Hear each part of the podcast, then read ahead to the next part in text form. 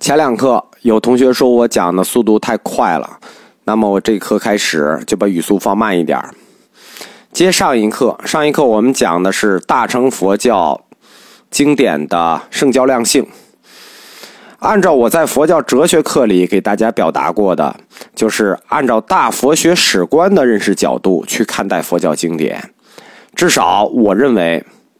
一本经书，无论是小乘的也好，大乘的也好，可能尤其是大乘的，哪怕是《金刚经》，是否全体字句都是佛说，其实并不是非常重要的。因为你如果一定要按照全体文句都建立在佛陀大乘圣教的亲说性上，即这个全体文句具有圣教量性，从历史考据学的角度来讲，是根本不可能实现的。因此，你一定会坠入大乘佛典的虚无主义，就是大乘佛教经典的亲说性问题。当然，也有同学会反对我的观点，认为一切大乘佛典每个字都是佛亲说教，这样就会走入另一个极端。比如说像《金刚经》，每一句都是佛亲说教，每个字都信，自己不加思索，不把握佛的精神。我们一再谈大乘经典，主要传达的是佛意。你不把握佛的精神，把每个字当圣旨，处在这个极端里，一两本经典还好说。如果多书多看了，那这个经典就并不稳定。可能说你只有表面上的虔诚，那你还不如从净土开始信，先信再看书。因为你一旦出现某个理论的临界点，很容易滑向怀疑主义，最终导致信仰崩溃。大乘经典和小乘经典都谈到一个“四依四不依”的问题。什么叫“四不依”呢？即依法不依人，依了义经不依不了义经，依义不依语，依智不依时。这就是“四依四不依”。请大家仔细想一想，什么叫“四依四不依”？什么叫依法不依人？什么叫依智不依时？熟悉佛教经典的同学都知道。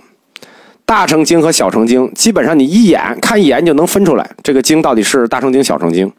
虽然大乘经如同阿含经一样，都是以如是我闻的方式开始叙述的，以显示大乘经教它的内容是来自于佛陀的经口预言。但是小乘经的文体就较为朴实，一般是直接叙事，很少铺张。而大乘经呢，受马明菩萨的影响吧。其文学性比较强，文学笔触很瑰丽，对场景都有详细的描述，语言也相对的生动，有引动众生趋向佛道的倾向，说理非常细致繁密。有的像论书，它就有完整的严密的逻辑形态，因此大乘经经常的是规模浩大。在佛经的结尾处，一般大乘经和小乘经的差别也很大。在《阿含经》里头，一般只说闻法者欢喜奉行，而大乘经一般有完整的流通分。比如说，强调这部这本经在整个佛教经书中的书圣地位、受持、诵读、解说、书写都有无上功德，并嘱托说有天神、菩萨大力护持等等等等，就是流通分很完整。大乘经的传出是有阶段性的，一般分为三期。初期、中期、晚期，但是这三期大乘经教的传出是不包括大乘密教经典的。大乘密教史是专门的一部分，它不在大乘里。公元前一世纪至公元前后是大乘最早传出的时期，就是第一个一百年。自此到公元三世纪，就是前后大约二百年的时间，大乘早期的各类经典都出现了。就是所谓大乘经早期四类，早期有四类大乘经，早期四类，般若、净土、华严、法华这四类就都出现了。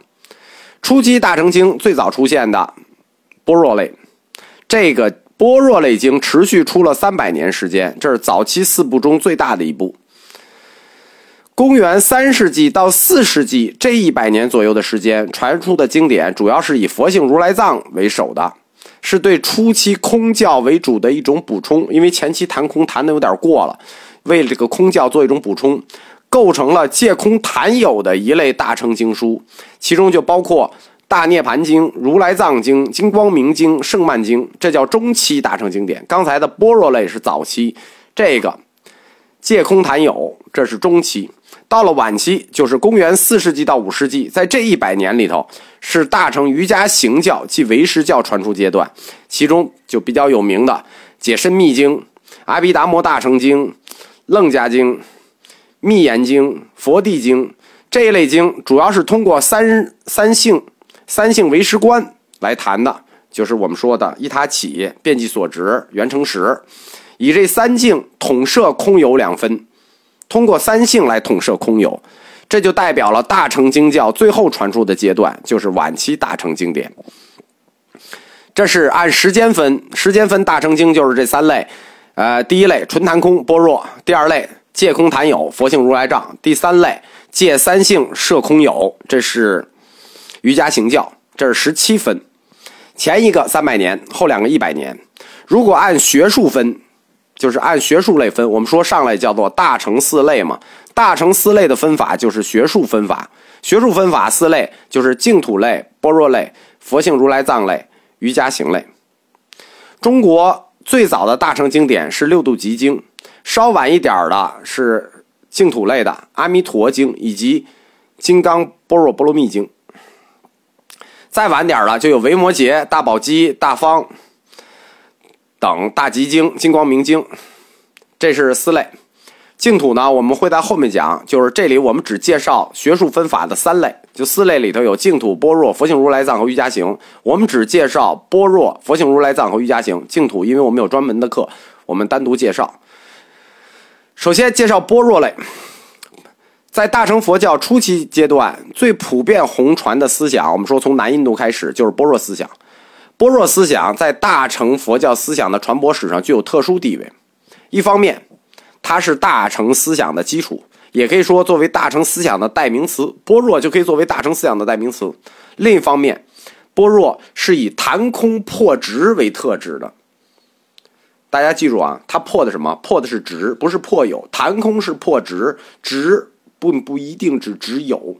谈空破执，就对外道，就我们说他在南印度，他有很多外道敌人，圣论也好，数论也好，前思维派也好，后思维派也好，本地的两个土著佛教也呃土著宗教也好，他的任务是破，所以说他对外道及小乘佛教的实体主义给了猛烈抨击，就为大乘思想的传播扫平了道路。般若类经通称般若经。是摩诃般若波罗蜜经的简称，后世流传的般若经类种类极大，时间跨度也很大，三百年左右的时间跨度也很大。从最早时期到后来瑜伽行教，以至于到大乘的密教时期，般若类经都有，就包括后面还有俱舍论，在大乘经藏中就形成了专门的一大部经书，这一大部叫做般若部。比如通用的大正藏里头，般若部他一个人就占了四册，规模巨大。般若类经最大的一部数百万字，最小的一部仅两百字，就是它有大有小，时间跨度又长，它基本上就是大乘思想的这个基石和核心。般若类经呢？它一共可以分为六种般若类经，就是般若类经，它是分类的。我们说有大的，有数百万字，有小的两百字的。它分为哪六种呢？第一种叫小章，小章最典型《心经》，这里的心就是精要之意，心嘛最精要的，流传最广，念诵最多，就几百字，两百字吧。这个是唐僧翻译的，它有六种译本，就是《般若波罗蜜多心经》，这叫小章，般若类的第一种。般若类的第二种叫大章，什么叫大章呢？《金刚经》就是大章，叫《金刚般若波罗蜜经》，这是根据原文梵文原文直译的。它其实应该翻译的不叫《金刚经》，它应该叫《能断金刚般若波罗蜜多经》。此经简称《金刚经》，是中国最早传出的一类般若经。现在我们通行的是鸠摩罗什翻译的，它是有五种译本：小章、大章，然后就是小品，就是第三类般若类经叫小品，就是小品般若。般若波罗蜜经又叫小品经，因为它是跟大品同名的，所以区分开有大小之称。跟金刚经一样，也是初期传入的般若经，是般若经的最基本形态，也是鸠摩罗什翻译的。小品完了是大品，大品就是全版的了嘛。大品般若波罗蜜经又叫大品经。然后呢，它最早的一本是竺法护翻译的，就是那个。我们在佛教史里讲过的《放光般若经》。现在呢，这本经是主要是这个，呃，主要是释的龙树菩萨释论的大智度论，它也是由鸠摩罗什翻译的。第五个杂品。杂品呢，就是除了纯粹般若经外了一些杂品类的般若经，比如不空翻译的密宗类的。第六个呢，就是总集合，所有的加在起来叫大集，就是大般若波罗蜜多经，就是唐僧译的，唐玄奘译的。大般若经是般若类经的总集，一共有十六会，像金刚经、小品、大品、小章、大章都在里头。这就是般若经的六大分类。小章、大章、小品、大品、杂品、大集，般若类经的思想特质就是一个字空，所以它又叫空说。这里有两方面的含义，一个是在真理观上，就是说在他的认认识观上，说就是真理观上啊，他的的绝对真理观上强调世间的一切都不可得。作为世间的对立面，出世间呢，世间的不可得，你以为出世间就可得了？出世间一切也不可得。这就是他的真理观，在认识论上呢，重空，就是真理观上是不可得，认识论上是重空。他有一句标准言教，叫“一切法一相，所谓无相”，什么意思呢？一切法一向，所谓无相。他继续解释，就是说一切法皆不合、不散、无色、无形、无对，皆无自性，不生不灭，本来寂静，自性涅槃，皆无二、无住，不可得。就是说，一切法无得也无所得，就这个意思。这一法也无得也无可得，由此故无相即空。我们在小乘空的概念上说，空是运动的意思；大乘空的概念实际就更大，在这个运动的概念上更大，它是真理的绝对运动性问题。什么意思呢？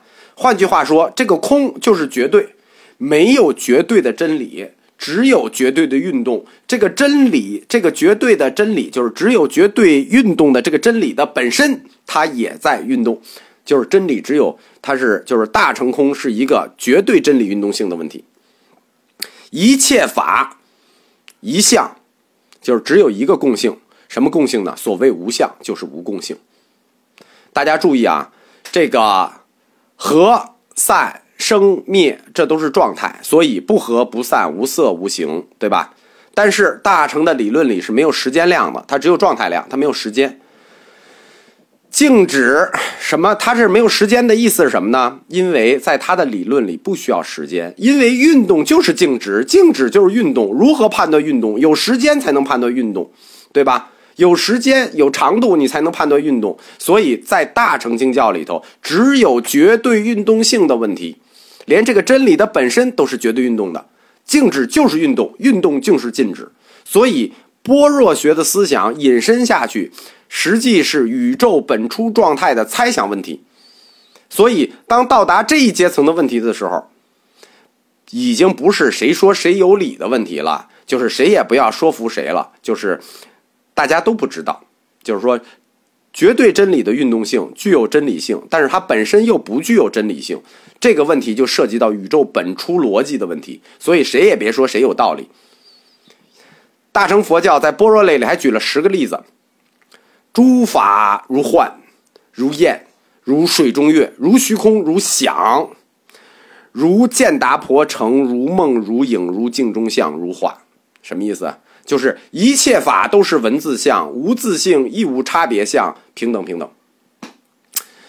这个听过佛教哲学的就知道，我们专门有一课就是文字像是大粪坑的问题，就是我们就不重申讲了。就是在大乘佛教的理论里，我说的一切话都是屁话，你回答的一切话也是屁话，只要是文字就是屁话，屁本身也是屁话，我们就不用重申了，因为一切法皆文字相，无体性，亦无自性，对吧？这个他的之所以出现这种逻辑，是因为他所处的教理环境任务是破别人，他没有考虑到建自己的问题，所以用这个破的问题。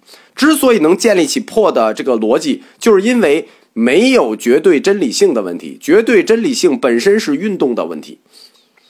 在方法论上，般若思想重破或者说重遮，它也叫遮，也叫谴谴责的谴，遮住的遮。重破、重遮、重浅，在这种破里头，一一切无丝毫自信可得，一切无丝毫自信可得，故一切空，空亦复空，即毕竟空，故所不可得，不可得亦不可得。大家听听了这一段绕的话了，是什么意思了吗？就是我们说的，绝对真理是运动。这个绝对真理的本身说完了之后，它也就运动了，就是没有绝对真理标准的问题。换句话说，没有绝对真理，只有绝对运动。绝对运动这个绝对真理，它都在绝对运动中。即使我刚才说完这句话，这个运动也不称其为真理了。正是基于这种方法论，中观学派能干的事情就是只破不立，就是只能破不能立，立了就自己打脸，只要立就自己打脸。所以说，在所有的辩论里头，包括中国传承中观的最直接的是三论，我们都说就是最讨厌的就是他。为什么呢？就是你说什么都错，但是他也没说自己对，就是大家最后讨论了半天，互相瞎耽误功夫。因此，般若思想的谈空，或者说它的空性，并非是意在哲学式的探究，是哲学式的谈空。它的进步意义，就是我们说它是有那个。